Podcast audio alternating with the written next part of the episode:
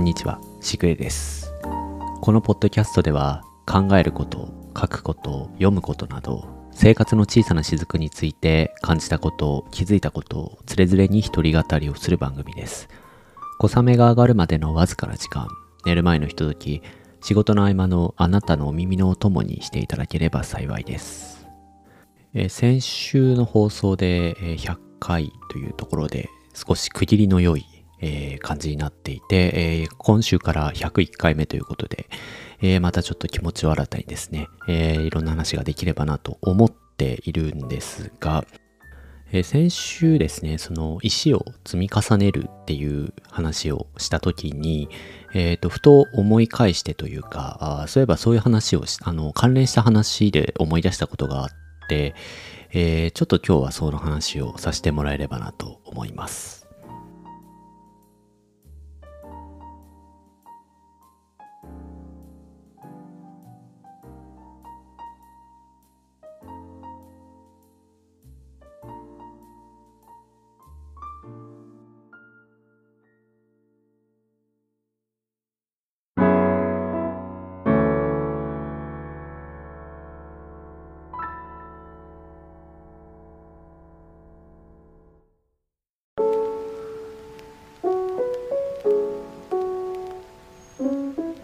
え先週ですね、えその100回目無事迎えたということで、いろいろ感想をまあつらつらという話をさせてもらったんですが、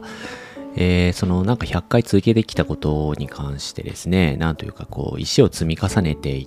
てという表現をして、その積み重ねた石っていうのを、まあ後の誰かが見るなり聞くなりした時に、まあちょっとでもこう参考になったりとかしたら、それがまあ一つの道しるべというか、あそういう、まあ、積み重ねた小さな小石の山のようなものになればいいなというような、まあ、そういう意図を込めて、えーまあ、話したつもりだったんですが、あまあ、自分で聞き返してみたらですね、なんかそういうことをちゃんと言ってなかったなと、ちょっとキリが悪いんですが、えー話をさせてもらいました。でですね、えーまあ、そういう意図で、えーまあ、石を積み重ねるという、まあ、道しるべにという話を、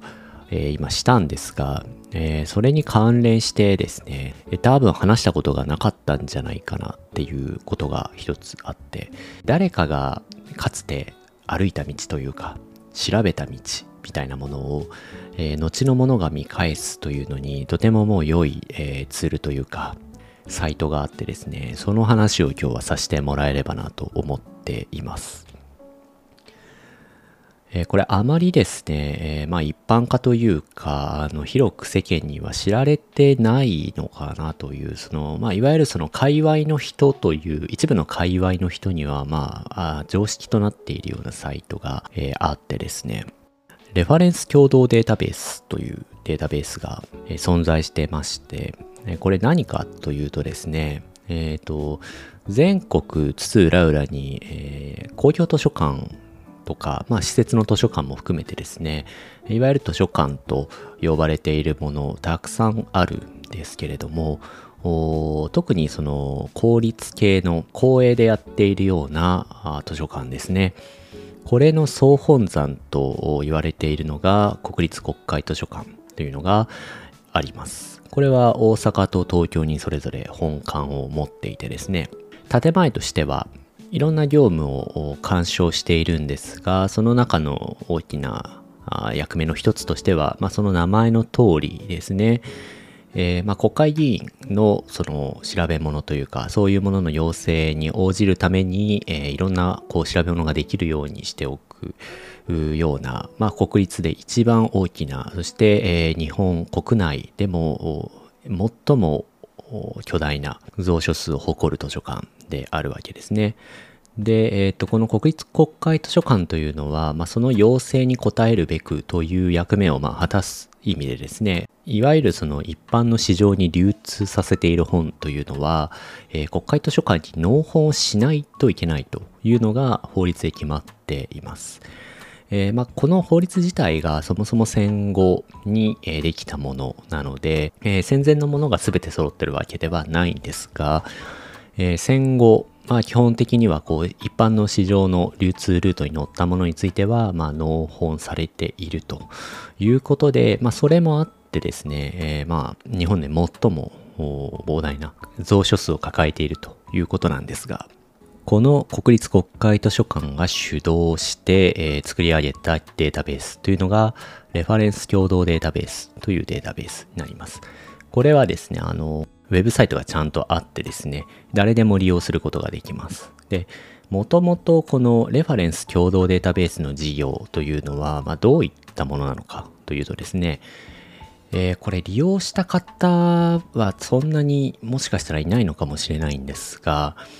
えー、実はその国立の図書館、公立の図書館というのは、あの、まあ、本を貸し借りするだけではなくてですね、えー、まあ、調べ物の相談窓口というか、まあ、レファレンスの窓口みたいなものが、結構小さい図書館にもあったりするんですね。でいわゆる司書さんと呼ばれている人たちは、あのそういった相談にも乗れるように、まあ、スキルというか訓練を受けた人がいてですね、どうやって調べていいかわからないということに対して、えー、まあ、代わりにですね、え、ー、と、こういう調べ方がありますよとか、えっ、ー、と、こういう本があるみたいですねっていうのを調べてくれるっていうサービスを提供しているんですね。これがですね、えっ、と、今までは、このレファレンス共同データベースの事業が始まる前というのは、えー、各図書館でそれぞれ、まあ、腕利きの司書さんとかですね、えー、まあ、その場その場で対応していって、まあ、知識なり、スキルなり、知見なりみたいなものが、こう、蓄積されていっている状態だったんですが、えー、まあ、それが、横展開というか、共有されていない状態だったわけですね。で、これはまあ非常にもったいないだろうということで、国公立系の図書館の総本山たる、えー、国立国会図書館がですね、主導する形で、全国の図書館、で調べたものというのを、まあ、調べ終わった後にですね、まあ、どういう相談が来て、それをどういう調べ方をして、で、どういう返答をしたのかっていうのを入力するフォームみたいなものを用意してですね、それをもともとは、え、各図書館が、えー、と見れる、職員が見れるようにですね、データベース化しておけば、まあ別の図書館で同じような相談が来た時に検索をして、あの自分が調べる前に実は誰かが調べてたんじゃないか、みたいなことがまあわかるようになるわけですね。そうするとまあ単純に、えー、まあ手間が減るということもありますし、全く同じ質問じゃないにしても、過去に類似の、まあ、質問というか相談があった時に、こういう資料を別の図書館では当たっているらしいというのが分かれば、大体そこからさらに当たりをつけていくことができるだろうということもあってですね、これ取り組み自体本当に非常に素晴らしいことだなと思っているんですが、もともとはなので、えー、その職員の、えー、業務の負荷を減らすという意味でも、あとはその共有値を作っていくという意味でですね、えー、まあ、もともと作られていった事業なんですね。で、えっ、ー、と、この一応、レファレンス共同データベースというのは一つの事業として、えー、国会図書館が主導していて、公共図書館であったり、大学図書館、あとは学校の図書館ですね。それ以外にあの、専門図書館というのもあったりするんですが、えー、そういうもののレファレンスの事例っていうのを、まあ、集めようということでやっていて、えー、今時点でですね、これあの参加が強制なわけではないようで、えー、公立の図書館とかでも参加してないところもあるんですが、まあ、結構な数が、まあ、事業が始まってもう何年も経っているので、えー、まあ、かなりの数の図書館がこの事業に参画しているわけですね。で、えー、それがですね、え、ー、と、まあ、いつ頃からっていうのはちょっとすぐに出てこないんですが、え、ー、と、一般の人にも広くこのデータベースを開放しようということで、えー、今は本当に、えっ、と、誰でも見れることができます。あの、アカウントとかを作らなくても、あの、見ることができるんですね。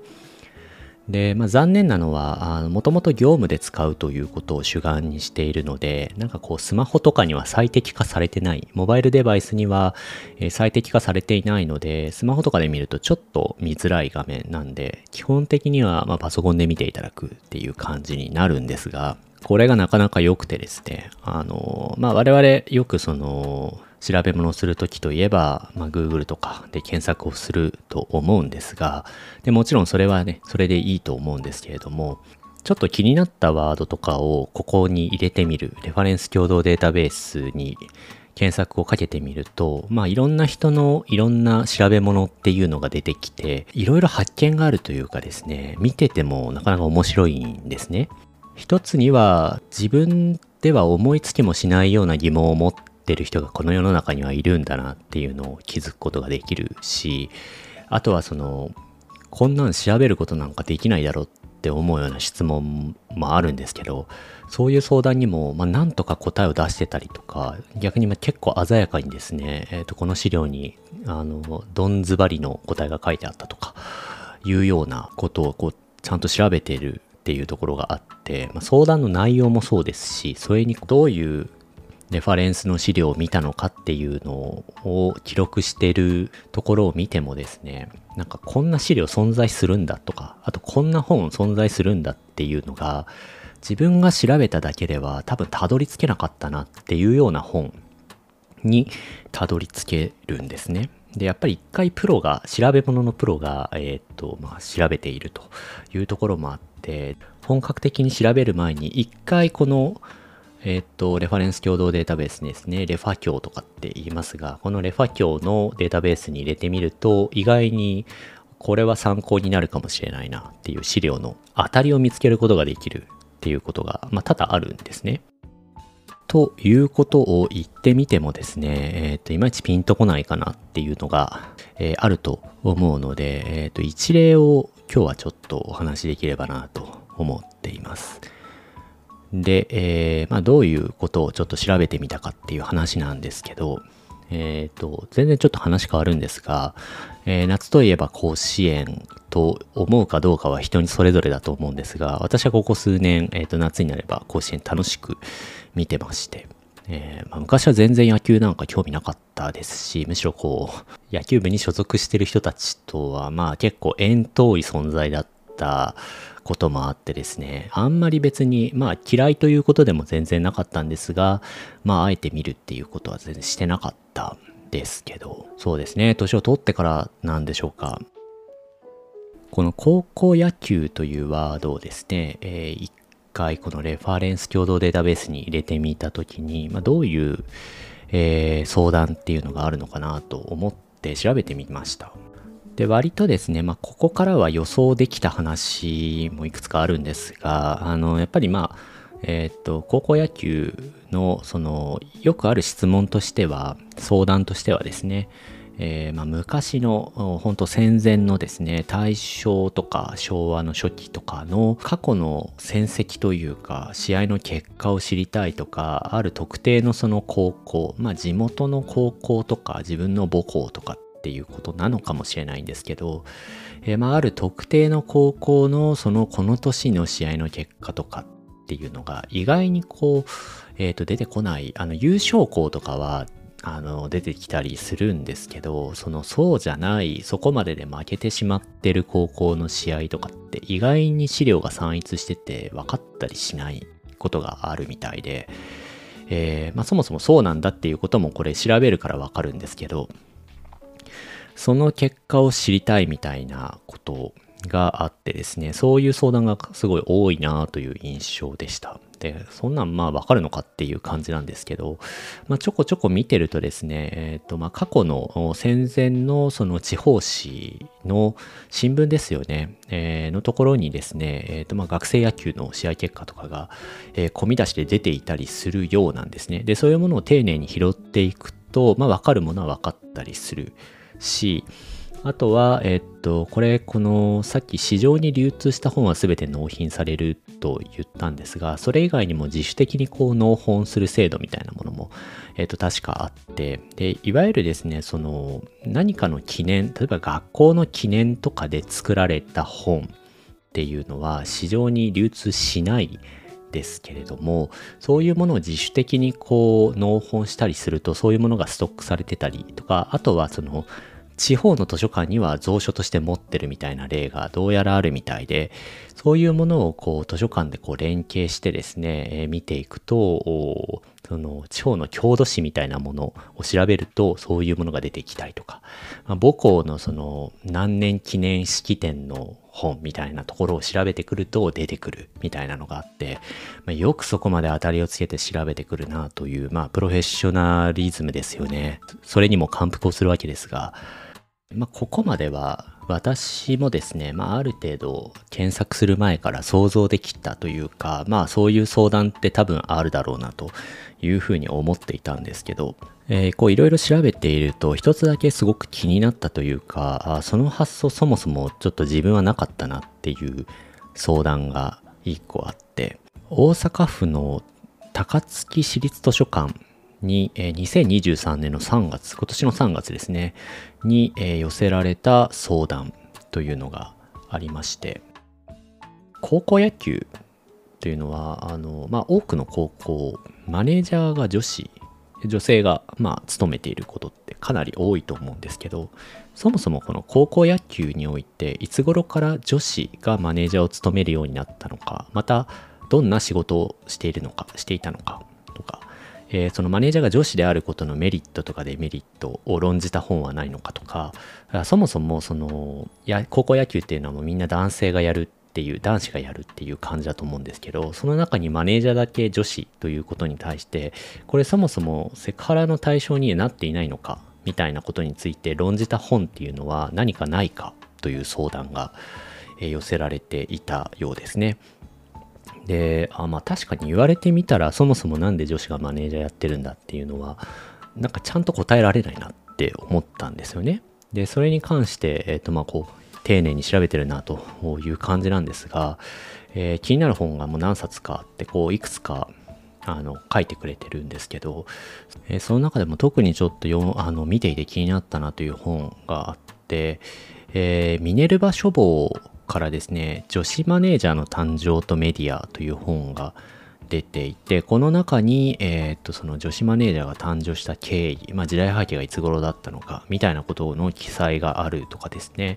えっと、もう一つは、高校野球の社会学という本があって、これが、まあその女子マネージャーの仕事と、えー、まあ、ジェンダーの問題ということを絡めて、えー、考察している内容になっているようだと、えっ、と、いうことが書かれていて、まあ、こういう本を見て、見てくださいというとこなんですね。えー、このレファ教の特徴としては、あのー、一つこの勘違いをしないでいただきたいのは、えっ、ー、と、答えを上げるためのものではないんですね。図書館の、え、レファレンス窓口というのは、えーと、調べたいことを代わりに調べてあげるのではなくて調べ方のヒントになるような資料とかを、え、一緒に探してくれるという感じなんですねなので、え、まあ、もしかしたらこういうところに記述があるとかあこういうものに当たりをつけられそうですですよということは教えてはくれるんですが、まあ、そこから先はご自身で調べてくださいということなんですね姿勢としては私もこれが正しいと思っているんですがえー、これすごく面白そうな本だなと個人的には思いました。えー、両方ともすでに絶版になっている本ではあるんですが、多分その図書館、あの図書館によっては多分借りられるところとかもあったりすると思うので、こういうのを見ていると、まあそもそもそんなことをこう質問として抱く人がいるんだなとか、まあ言われてみたら確かにそうだなとか、あとはそのこういうものを見て自分の、まあ、読みたい本のリストが増えたりすることもあったりするので、えー、なんかこう、もうちょっと気軽に使っていただきたいというか、自分は調べ物なんかないよっていう人だったとしても、なんかちょっと気になるようなワードを少し入れてみると、あなんか世の中の人はあ、こういうことを相談する人もいるというか、こんなことを疑問に持つことがあるんだなと、自分が持てなかった視点というか、視座というか、えー、そういうものを発見する、まあ、一つの道具として使うにもとても良いかなと。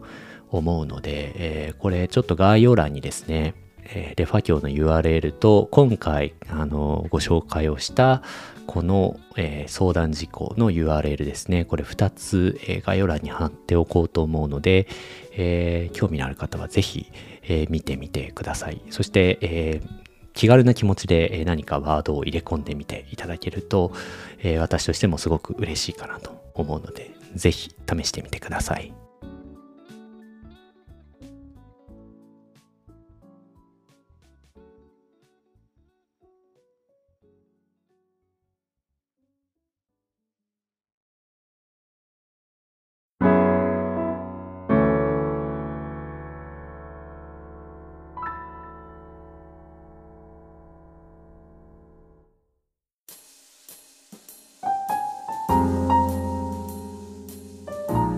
この番組ではお便りを随時募集しています。概要欄にお便りフォームの URL がありますので、フィードバックや各エピソードの感想、その他気になることなどお気軽にご投稿ください。ご投稿いただいた内容はご紹介をさせていただく場合があります。新規一点101回目の放送ということで、えー、少しはですね、ためになるような話をちょっとはしたいなという気持ちもあり、今日はその話をさせてもらったんですが、えー、このレファ教の相談って、えー、すごく面白本当に面白くてですね。なので、あのー、まあ、企画化するというわけではないんですが、えー、ちょこちょここう面白い相談を見つけたらとか、自分の中で発見があるようなものがあったら、ちょっとこのポッドキャストでご紹介させていただくのも一興かなと思ったので、えー、もしかしたらまた定期的にこういうことをやるかもしれないです。はい。えー、それでは本日はこの辺りにしようと思います。今回もありがとうございました。また次回お会いしましょう。しぐれでした。